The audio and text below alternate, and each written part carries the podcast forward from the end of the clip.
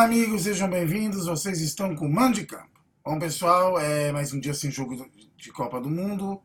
É, é, o jogo será amanhã disputado em Casa Brasil e Bélgica e também mais cedo terá Uruguai e França.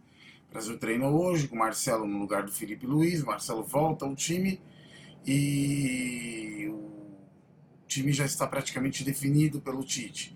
O capitão será o Miranda, é, Miranda já foi capitão na seleção brasileira nessa Copa do Mundo.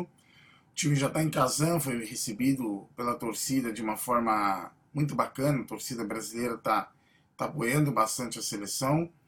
E a seleção já está pronta. Agora é muita paciência, muita calma para o jogo de amanhã, que é um jogo, como eu havia comentado, um jogo muito difícil, muito complicado para a seleção brasileira. Mas o time, acredito que tem feito um bom papel na Copa do Mundo. Acredito sim num grande jogo. É, acho que não é um jogo que dá para prever alguma coisa, é um jogo muito difícil, porque são duas grandes equipes com grandes jogadores. Mas, independente de qualquer coisa, o Brasil fez uma boa Copa do Mundo até aqui. É, eu acho que a gente precisa aprender, o brasileiro precisa aprender que Copa do Mundo não, não se dá para ganhar todas que disputam, entendeu? É um torneio muito complicado. Um torneio muito difícil, muito disputado. As oito seleções que ficaram é, nessa fase são seleções que têm suas qualidades, são seleções que, que mostraram potencial para chegar onde chegaram. Então, é, todos, lógico, que torcemos para o Brasil chegar na final e ganhar a Copa do Mundo. Mas o, o torcedor brasileiro tem que ficar orgulhoso desse time porque é um time totalmente diferente, gente, de 2014, totalmente diferente. É um time totalmente diferente de, 2000, de 2006. 2010 o Brasil fez uma boa Copa do Mundo, verdade, mas o, o ambiente era, um, era outro complicadíssimo. Então esse ambiente que o Brasil tem hoje é um ambiente muito parecido com 2002. É um ambiente familiar, um ambiente de, de jogadores que, que têm a sua liberdade, não é aquela guerra é, equipe versus imprensa e torcida, sabe? Aquele clima de. É, aquele clima de, de, de revanchismo, de, de ah, temos que dar uma resposta, não. É um clima ameno, um clima suave, é um clima que está muito legal de se ver. Então, independente do que acontecer amanhã, independente do que acontecer até o final da Copa do Mundo, o torcedor brasileiro tem que valorizar essa seleção. Ganhar e perder faz parte do futebol, faz parte da vida né? Então, eu estou torcendo muito, quero muito que ganhe, sem dúvida nenhuma. Mas desde já eu reconheço o belo trabalho do Tite até aqui. Ele teve percalços, perdeu um, principal, um dos principais jogadores da seleção que vinha atuando com ele, que é o Daniel Alves.